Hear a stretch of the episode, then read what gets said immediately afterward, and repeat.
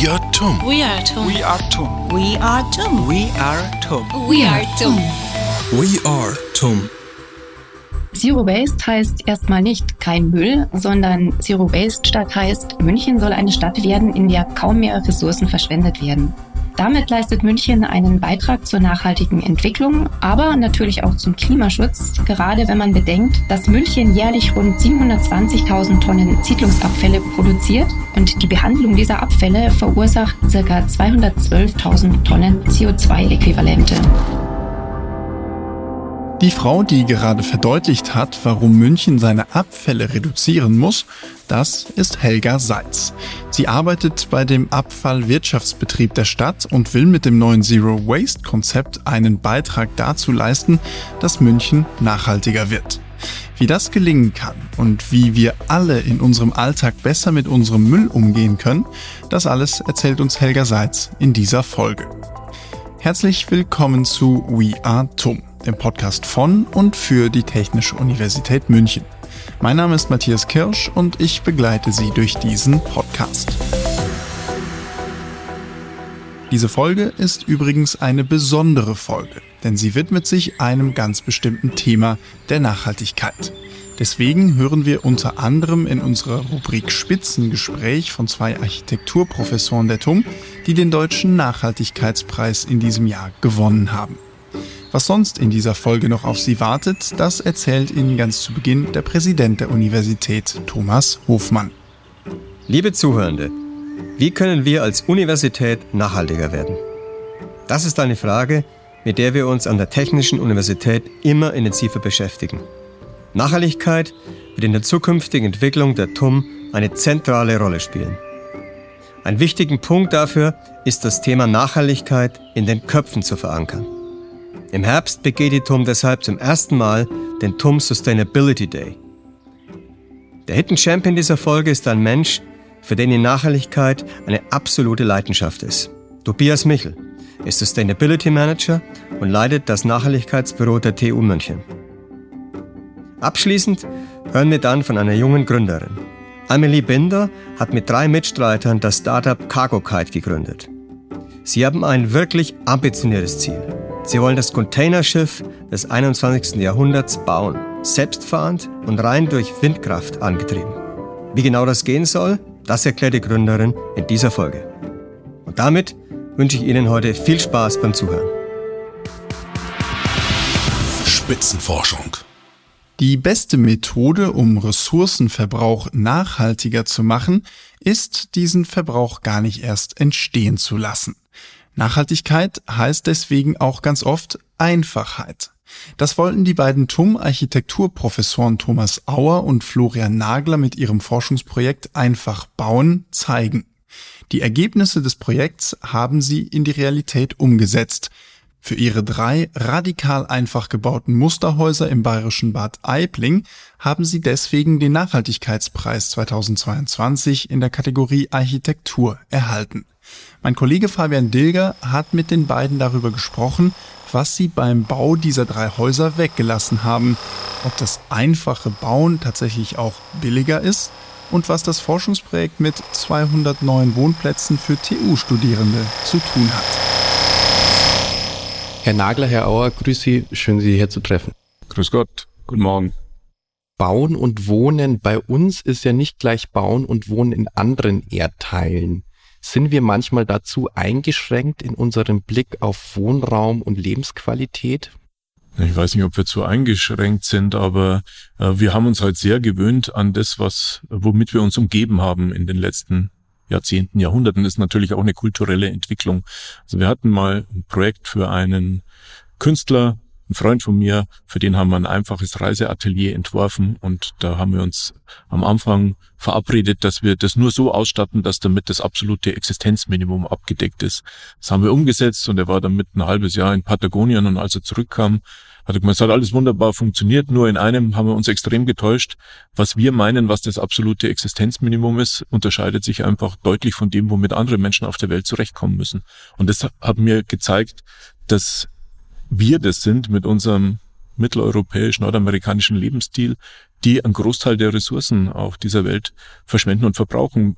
Ja, das ist absolut richtig. Kann ich nur bestätigen. Es muss uns schon immer bewusst sein. Und es muss uns auch bewusst sein, dass es keinen Anspruch darauf gibt, dass wir mehr Ressourcen verbrauchen dürfen hier als andere Menschen auf der Welt. Von dem her, äh, auch an der Stelle müssen wir natürlich nochmal kritisch unseren Lebensstil hinterfragen. Wo stehen wir da in Deutschland? Wo stehen wir, wenn man den gesamten Bausektor betrachtet beim Thema Nachhaltigkeit? Am Anfang einer Entwicklung sind wir schon weiter oder haben wir noch einen ganzen Marathon vor uns? Ich glaube, wir haben schon noch eine ganze Wegstrecke vor uns. Ähm, wir beschäftigen uns schon seit vielen Jahren mit diesem Thema und da denkt man manchmal, alle anderen sind auch schon so weit. Aber wenn man durch die Stadt fährt und sieht, wie die Häuser gebaut werden, dann sind es in der Regel Stahlbetonkonstruktionen vom UG bis zum obersten Geschoss. Also einfach die Wahl der Baustoffe schon, da gibt es noch ganz viel zu tun. Wenn man es international vergleicht, würde ich schon sagen, dass der deutschsprachige Raum erstmal am weitesten ist. Aber Florian Nagel hat natürlich absolut recht.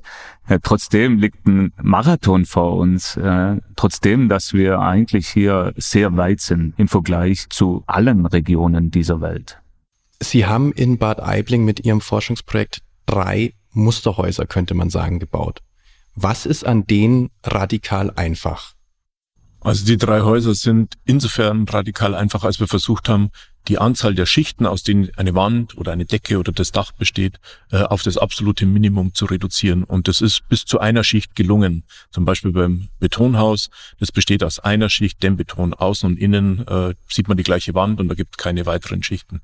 Sogar das Holzhaus besteht aus einer Schicht Holz und dann ist davor noch eine Schalung, um diese Schicht Holz zu schützen, konstruktiv.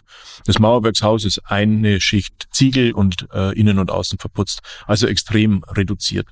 Es ist aber auch radikal einfach an diesen Häusern der Einsatz von Technik. Auch da haben wir versucht, nicht auf Technik zu setzen, sondern auf das, was die Architektur und ein Haus und das Bauwerk eigentlich selber kann. Das haben wir im Lauf der letzten, sage jetzt mal 100 Jahre im Prinzip mit dem Beginn und dem Einsatz der Moderne so ein bisschen verdrängt und vergessen, äh, uns darauf zu beziehen, was der Ort uns eigentlich abverlangt, was die jeweilige Klimazone uns abverlangt. Früher wurde traditionell einfach immer klimabezogen gebaut und immer äh, mit den Materialien, die vor Ort vorhanden waren, gebaut. Und natürlich dann auch im Hinblick auf das, was, äh, wie man solche Häuser genutzt hat, äh, wie man sie wirtschaftlich genutzt hat und so weiter. So sind Hauslandschaften entstanden. Die Moderne ähm, hat es mit dem International Style sozusagen so ein bisschen beiseite gewischt und man hat überall gleich gebaut und es hat halt nicht überall gleich gut funktioniert. Zuerst war einfach Bauen nur ein Forschungsprojekt, jetzt sind es ja die drei Häuser geworden. Sie wollten die Forschung, salopp gesagt, einfach mal auf die Platte bringen. Also wenn man die Ergebnisse von Forschungsprojekten unter die Menschheit bringen möchte, muss man einen Weg finden, ähm, so dass es auch viele Personen wahrnehmen. Ja. Und äh, ein Forschungsbericht mit 300 Seiten über einfach bauen, der verschwindet in irgendeiner Schublade. Und zwar klar, wir müssen dazu und bei Architektur geht's ja um Bauen und am besten kann man das am gebauten Beispiel auch klar machen, worum es einem geht. Wir müssen Häuser bauen ja, damit man die hinterher herzeigen kann, damit die bewohnt werden können. Da kann man Monitoring machen, da kann man schauen, wie es funktioniert. Dann bleibt es nicht nur pure Theorie. Und dann haben wir uns äh, drum gekümmert, dass wir einen Bauherrn finden, der bereit war, diese drei Häuser zu bauen, zu finanzieren, die Planung zu beauftragen und äh, die, alle diese Erkenntnisse aus dem Forschungsprojekt auch dort umzusetzen und anzuwenden. Es ist schon sehr relevant, dass man Dinge umsetzt in der Forschung in Architektur. Äh, wie Florian gerade gesagt hat, es gibt sehr viele, die sagen, wir müssen zum Beispiel wieder Sorten reinbauen. Wir müssen diese ganzen Folien aus dem Bauen rausbringen. Aber alle diese Schichten, die wir liebgewonnen haben über die letzten Jahrzehnte, die haben alle eine Funktion. Das heißt, wenn wir alle diese Schichten wieder loswerden wollen, dann müssen wir zeigen, wie es geht. Wie können wir wieder Sorten reinbauen? Und zeigen, wie es geht, können wir nur, wenn wir es bauen. Und von dem her sind wir wahnsinnig dankbar, dass Dr. Böhm uns die Möglichkeit gegeben hat, das wirklich zu zeigen. Und die äh, Gebäude haben sehr viel Aufmerksamkeit, äh, mediale Aufmerksamkeit bekommen, auf sich gezogen, eben weil sie gebaut sind, weil Leute hinfahren können, anschauen, anfassen, spüren, das Raumerlebnis spüren. Und das ist essentiell in Architektur. Und der Grund, wieso wir dann den Deutschen Nachhaltigkeitspreis schlussendlich gewonnen haben. Der Unterschied, hat mir jemand aus der äh, Jury gesagt, war, dass wir dadurch, dass es Forschung war, alles, alles Wissen transparent machen. Und das ist das, was Wissenschaft dann leisten kann. Spitzenforschung, sage ich jetzt mal, in Architektur, in der gebauten Umwelt, muss einhergehen mit Realisierung. Von dem her wird angewandte Forschung häufig in der, im universitären Umfeld etwas, äh, sagen wir mal, als niederschwellige Forschung betrachtet, etwas kritisch beäugt, aber es ist essentiell in unserem Feld. Herr Auer, jetzt können Sie ganz vielen Menschen in Deutschland Mut machen. Und zwar heißt einfach bauen letztendlich auch billiger bauen. Das war das Ergebnis. Sicher, ganz bestimmt heißt es, äh, dass wir auch wieder günstiger bauen können. Aber grundsätzlich glaube ich oder bin ich davon überzeugt, dass wir über einfach bauen auch günstiger bauen können. Und der nächste Schritt ist, und das diskutieren wir hier schon mit unterschiedlichen Lehrstühlen, mit unterschiedlichen Anbietern am Markt, sagen wir es mal so, ein Forschungsprojekt zum Thema einfach sanieren. Äh, weil der Umbau des Bestandes, der, die energetische Ertüchtigung des Bestandes wird die große Herkulesaufgabe der nächsten Jahrzehnte werden. Und wenn wir an der Stelle einfache Lösungen finden, wie derzeit von der Politik gefordert und gefördert werden, ich glaube, dann erfüllen wir eine wichtige Aufgabe auch von Wissenschaft. Das Projekt Einfach bauen, das kommt jetzt auch an die TU. Das soll jetzt den Studierenden der TU auch ganz praktisch nutzen. Und zwar, was passiert da und wo passiert es und wie viele Leute, wie viele Studierende werden am Ende davon profitieren wahrscheinlich.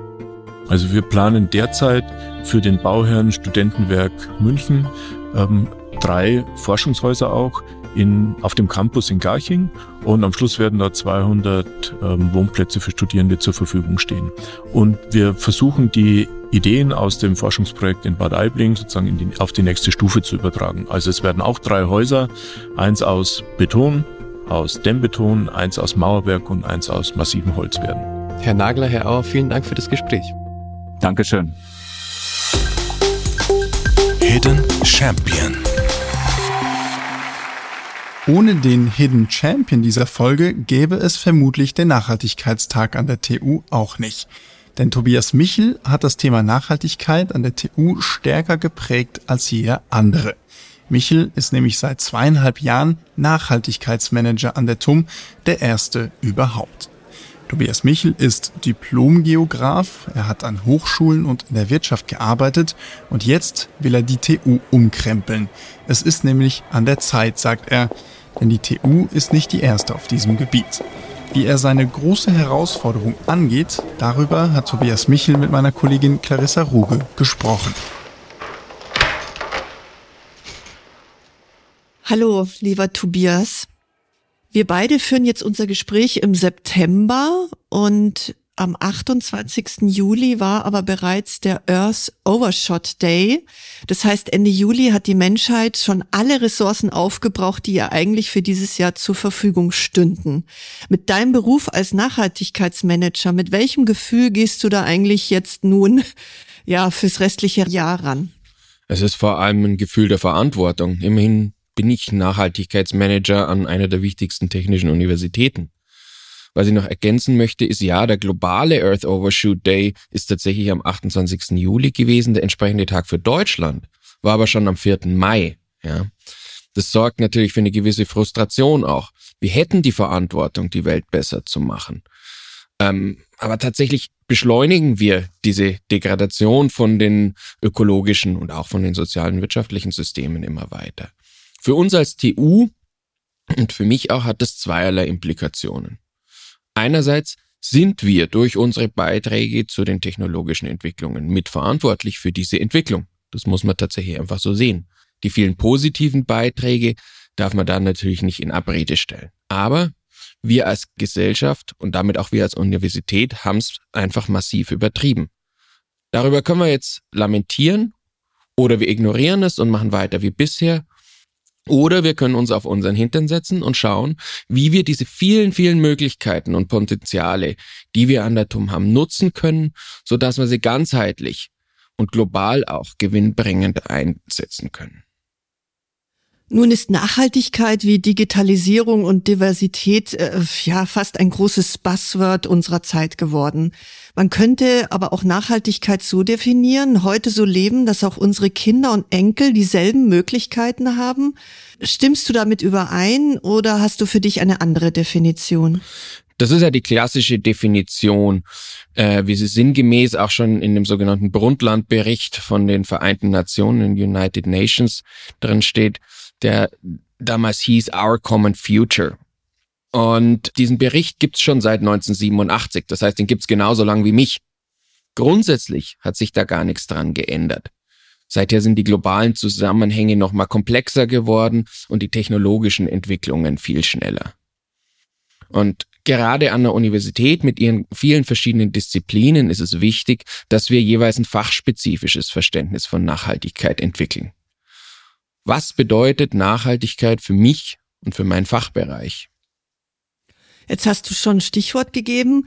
Als Nachhaltigkeitsmanager im STUM Sustainability Office ähm, ja, bist du mit deinem Team für die Ausrichtung der Uni zuständig. Aber wie äh, sieht das konkret aus? Also was bedeutet eine nachhaltige TUM zum Beispiel im Jahr 2030?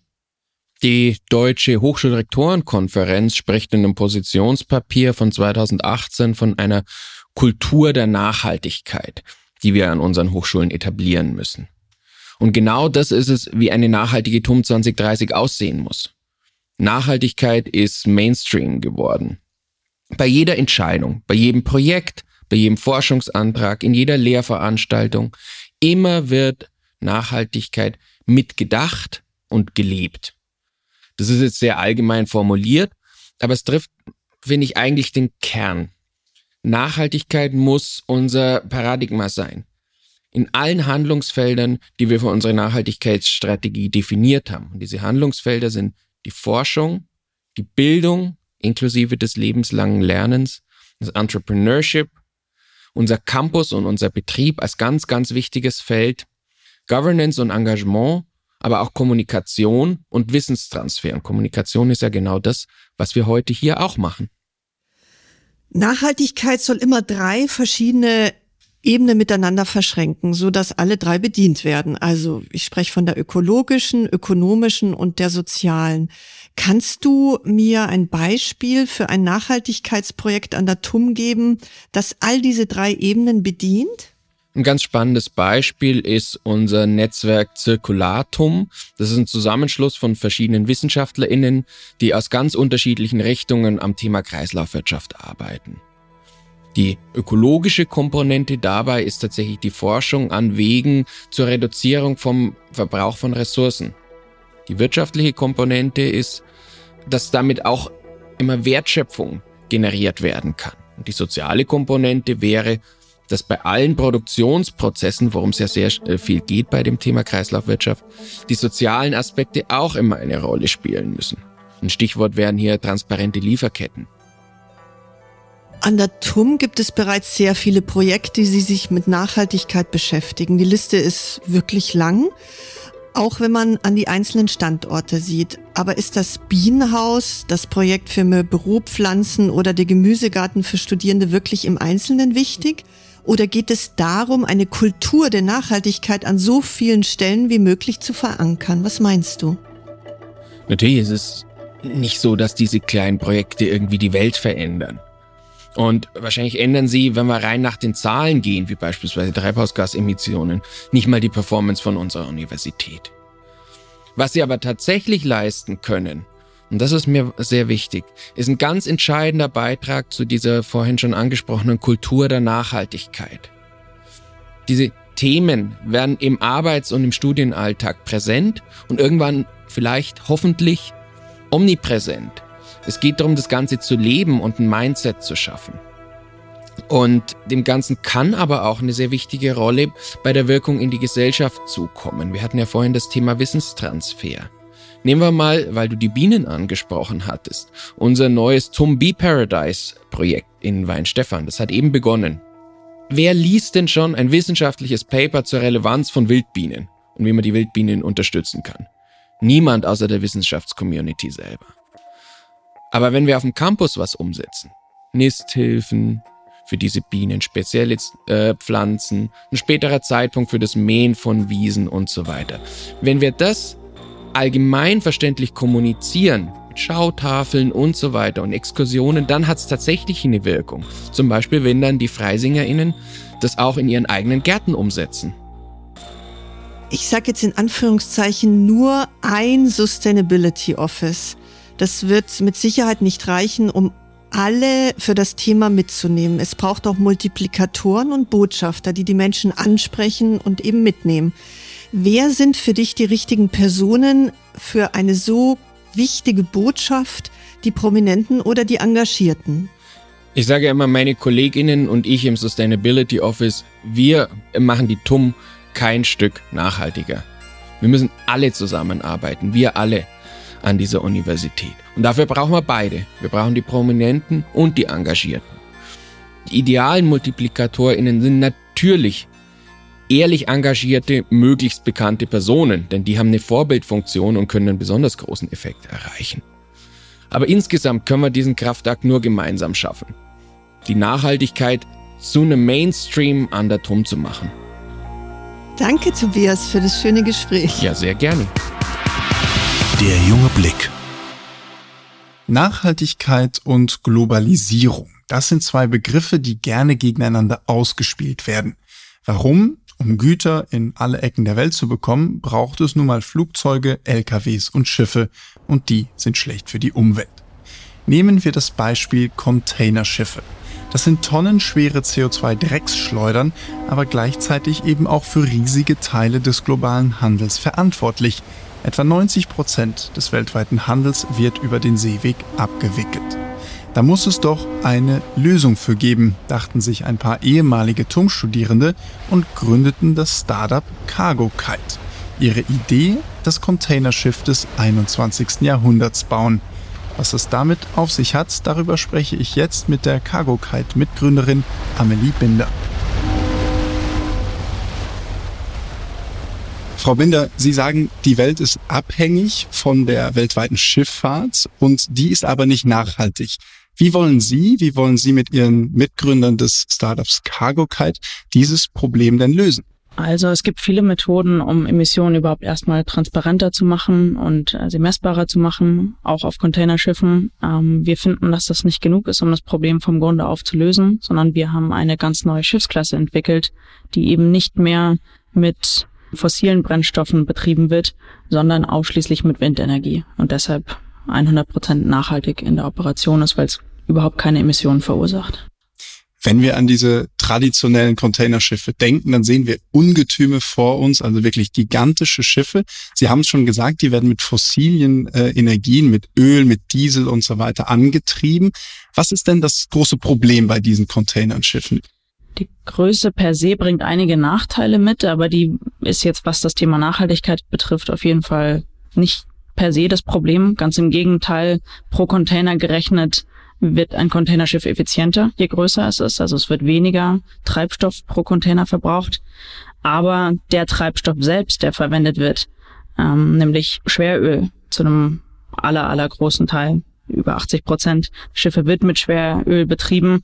Und das ist, wenn man ganz ehrlich ist, das dreckige Überbleibsel aus Ölraffinerien, das keine andere Industrie überhaupt noch verwenden darf. Die Containerschiffsindustrie darf es verwenden und tut es auch. Und deshalb verursacht sie viele Emissionen. Forscher gehen ja davon aus, dass Containerschiffe oder die Schifffahrtsindustrie ungefähr für drei Prozent der globalen äh, CO2-Emissionen zuständig ist. Jetzt ist es ja so, Schiffe gibt es seit Jahrhunderten. Das ist jetzt nicht unbedingt ein neues, neues Konzept. Was ist denn das Neue, das Revolutionäre an der Technologie, die Sie für Ihr Projekt benutzen oder entwickeln wollen? Also wir nennen es gerne mal das Segelschiff des 21. Jahrhunderts, aber eigentlich ist es kein konventionelles Segel an einem Mast, also bis zu maximal 50 Meter hoch, sondern es ist ein Drachensegel, das unseren Antrieb, unseren Dieselmotor äh, praktisch darstellt. Und dieses Drachensegel fliegt auf mehreren hundert Metern und zieht das Schiff tatsächlich hinter sich her und kann aber nebenbei noch Strom produzieren, sodass die Bordelektronik mit Strom versorgt werden kann und für den Fall, dass Unwetter sind oder dass mal eine Flaute ist und gar kein Wind ist, kann ein, eine Batterie mit einem Elektromotor, die eben während der normalen Operation zusätzlich gespeist werden aus dem Kite, können übernehmen. Und Dadurch können wir im Endeffekt ausschließlich mit Windenergie fahren, sind komplett energieautark und nicht mal für diesen, diesen Elektromotor sind wir auf Ladeinfrastruktur angewiesen. So funktioniert das. Sie wollen einen Drachen wie Kitesurfer oder Windsurfer vor das Boot herspannen. Welchen Vorteil hat denn ein solcher Drache gegenüber einem normalen Segel? Sehr gute Frage. Wind wird konstanter und dichter, je höher man in der Atmosphäre geht. Das heißt, der Wind auf 300 Metern, auf den dieses Drachensegel in etwa fliegen wird, ist, also am besten ausdrücken lässt sich das in der Auftrittswahrscheinlichkeit. Wind in 300 Metern Höhe hat eine 95-prozentige Auftrittswahrscheinlichkeit, global, nicht nur in bestimmten Gebieten. Auf 50 Metern, was so das Höhenmaximum von konventionellen Segeln ist, hat man 50-50 Chance. Also mal ist da, mal ist es nicht da. Und Stichwort Verlässlichkeit, da ist es eben heute nicht mehr denkbar in der Weltwirtschaft, sich so eine große Ungewissheit drin zu haben. Verlässlichkeit ist das zweitwichtigste Kriterium für Kunden. Das heißt, da kann man nicht sparen. Und das ist der große Unterschied, warum wir Drachensegel verwenden. Eine ganz blöde Frage, wie groß muss denn so ein Drachen überhaupt sein, damit er dieses unfassbare Gewicht von einem großen Boot ziehen kann? Auch da gibt's verschiedene Modelle und man kann grundsätzlich unterscheiden zwischen Kites, die hart sind, also nennt man Hardkites, das ist eher wie so ein kleines Leichtbauflugzeug und Softkites, die so wie die Kites sind, so eine Plane mit Seilen, ähm, wie man vom Kitesurfen kennt. Und um jetzt mal bei diesem Kitesurf-Kite zu bleiben, die allergrößten gerade gebauten Modelle sind, da reden wir von 1000 Quadratmetern. Also das sind wirklich riesige Kites. Ja, das kann man sich am Boden gar nicht so richtig vorstellen. Über dem Meer in 300 Meter Höhe ist das dann auf einmal gar nicht mehr so riesig wahrscheinlich, wie man sich das denkt. Jetzt muss ich aber mal fragen, haben Sie selber denn Erfahrung mit zum Beispiel Kitesurfen oder mit Drachen und Segeln insgesamt? Wie kommt man sonst auf die Idee, einen großen Drachen vor ein Containerschiff zu spannen? Wo kam diese Idee her? Die kam von einem meiner Mitgründer, Markus Bischoff, der selber auch ähm, passionierter Kitesurfer seit 20 Jahren ist und der gesehen hat, dass man diese Drachensegel als Schiffsantrieb verwenden kann und sich darauf aufbauend, wissend, was für Kräfte da wirken können, schon auf so ein kleines, so einen kleinen Kitesurfer wie ihn äh, mit der Frage beschäftigt, ob man diese enormen Kräfte eines Kites nicht noch besser nutzen kann. Weil im Grunde an so ein großes Containerschiff dran gespannt kann so ein Kite helfen, um Treibstoff zu sparen. Er kann aber eben, diese Kraft kann einfach noch so viel besser in Vortrieb, in Geschwindigkeit des Schiffs umgewandelt werden. Das ist so ganz runtergebrochen, das, was wir machen.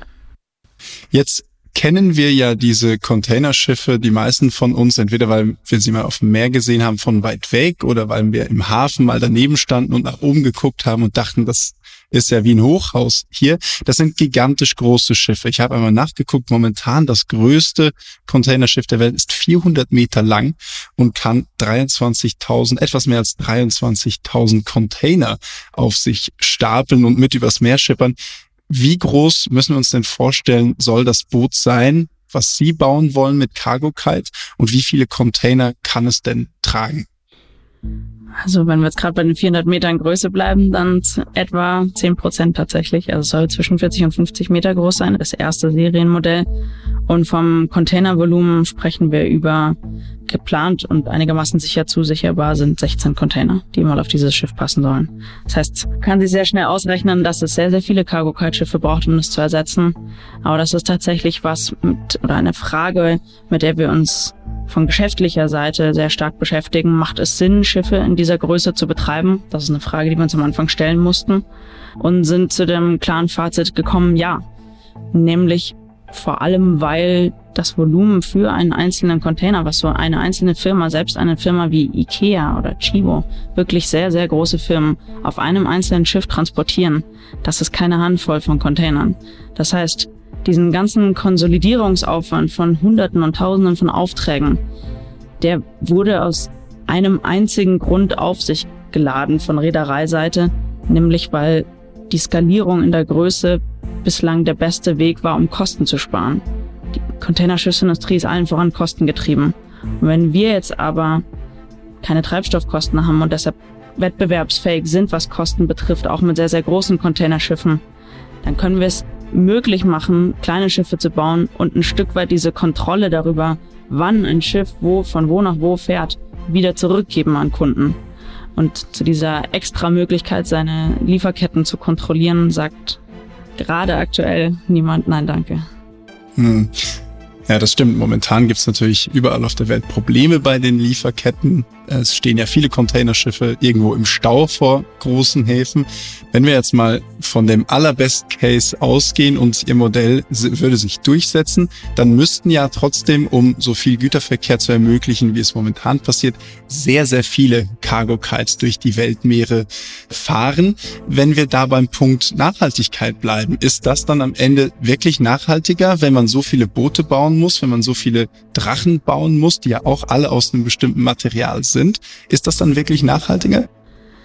Dadurch, dass die, die der Großteil der Emissionen während der Operation eines Schiffs verursacht wird, auf jeden Fall. Und es ist vom Material her, ich will jetzt nicht sagen Material schon, man baut mehr Schiffe, das ist auf jeden Fall so. Aber das Schiff selber ist nicht mehr oder weniger schädlich als ein anderes Schiff. Ganz im Gegenteil. Besonders die Kite-Technologien jetzt mal verglichen die werden teilweise auch an Land zur Stromproduktion eingesetzt. Daher kommt die, kommen diese Kite-Technologie unter anderem. Und da im Vergleich mit Windrädern zum Beispiel sind sie viel materialschonender. Also das ist eigentlich was, was dieser Kite-Technologie teilweise zugute gehalten wird. Dann werden wir sehen, ob wir in 10 oder 20 Jahren vielleicht sehr viele Cargo-Kites über die Weltmeere segeln sehen. Wir drücken Ihnen die Daumen. Viel Erfolg damit und vielen Dank, dass Sie sich die Zeit genommen haben, mit uns zu reden. Danke für die Ihre Zeit. Tipps. Zum Abschluss der heutigen Sonderfolge von We Are zum Thema Nachhaltigkeit kommen wir wie immer zu unserer Rubrik Fünf Tipps. Heute ist das Thema Recycling und es geht darum, warum der beste Müll der ist, der gar nicht erst entsteht. Dafür spreche ich jetzt mit Helga Seitz. Sie ist Teil der Arbeitsgruppe Zero Waste beim Abfallwirtschaftsbetrieb in München und beschäftigt sich unter anderem eben mit der Frage, wie kann eine Großstadt abfallfrei werden? Hallo, Frau Seitz. Hallo. Frau Seitz, Sie haben uns heute fünf konkrete Tipps mitgebracht, wie wir im Alltag effizienter und nachhaltiger mit unserem Müll umgehen können. Bevor wir aber zu diesen konkreten Tipps kommen, noch eine andere Frage. Was hat es denn eigentlich mit dem Konzept Zero Waste auf sich? Und was genau hat die Stadt München damit eigentlich vor? Ende Juli hat der Münchner Stadtrat ein Zero Waste Konzept verabschiedet im Auftrag des OBs. Zero Waste heißt erstmal nicht kein Müll, sondern Zero Waste Stadt heißt, München soll eine Stadt werden, in der kaum mehr Ressourcen verschwendet werden.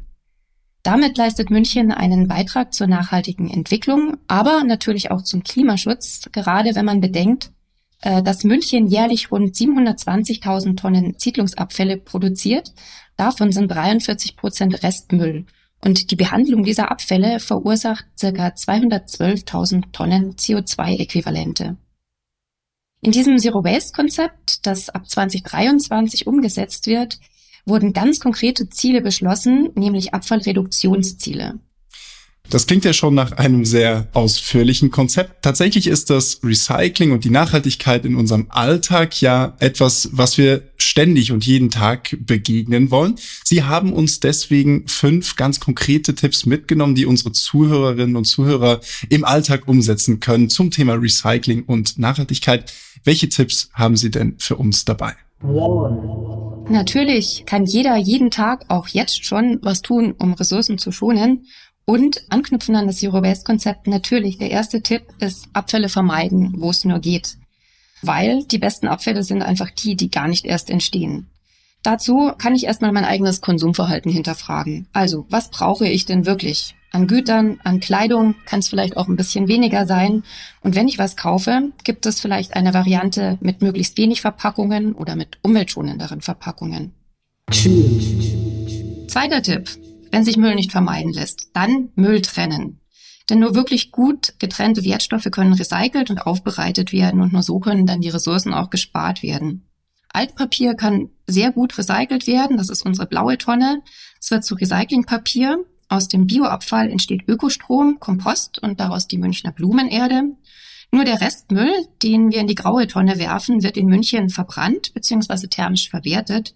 Das heißt, dabei wird Strom und Fernwärme erzeugt. Im Resten sollte wirklich nur das landen, was wirklich nicht wiederverwendet werden kann. Dann auch noch ein Tipp zum Thema Trennung. Pizza kaufen im Pizzakarton. Der Pizzakarton kann in der Papiertonne recycelt werden, wenn er noch sehr sauber ist. Aber wenn er noch äh, mit sehr vielen Speiseresten verschmutzt ist, dann muss er in die Restmülltonne geworfen werden und kann somit auch nicht recycelt werden.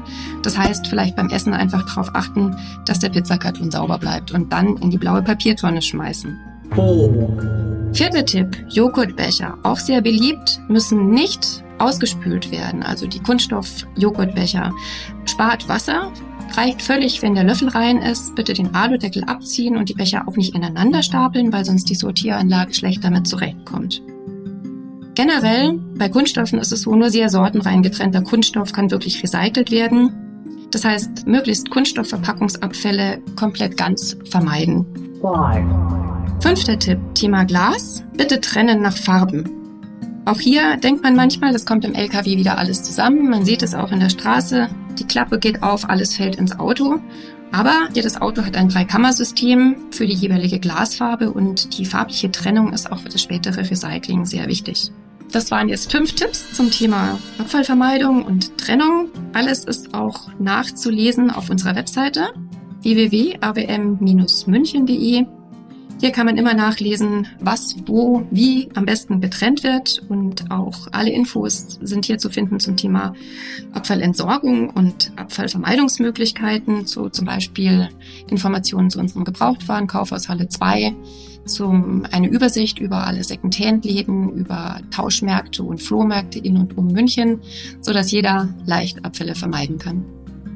Okay, jetzt haben wir eine ganze Menge gelernt über Recycling und über die Verwertung von unserem Müll. Also ich muss ja zum Beispiel ganz ehrlich zugeben, ich wusste nicht, dass der Joghurtbecher nicht ausgespült werden muss. Und das ist ja gerade in diesen Zeiten so etwas Wassersparen, was ein Thema ist, mit dem wir uns alle beschäftigen, auch im Hinblick auf den Herbst. Also Frau Seitz, vielen Dank für die konkreten Tipps und viel Erfolg mit dem Zero Waste Konzept. Vielen Dank. Und das war's für diese Folge von We Are TUM. Auch in der nächsten Folge sprechen wir wieder über Spitzenforschung, das Studienleben und all die Menschen, die die TU zu dem einzigartigen Ort machen, der sie ist. Das war We Are TUM. Diese Folge wurde produziert von Fabian Dilger, Clarissa Ruge der ProLehre Medienproduktion und von mir, Matthias Kirsch. Das Sounddesign und die Postproduktion gestaltet Marco Meister von Edition Meister aus Berlin. Bis zur nächsten Folge. Kommen Sie mit uns und entdecken Sie die großen und die kleinen Geheimnisse der TU München. We are, we are TUM.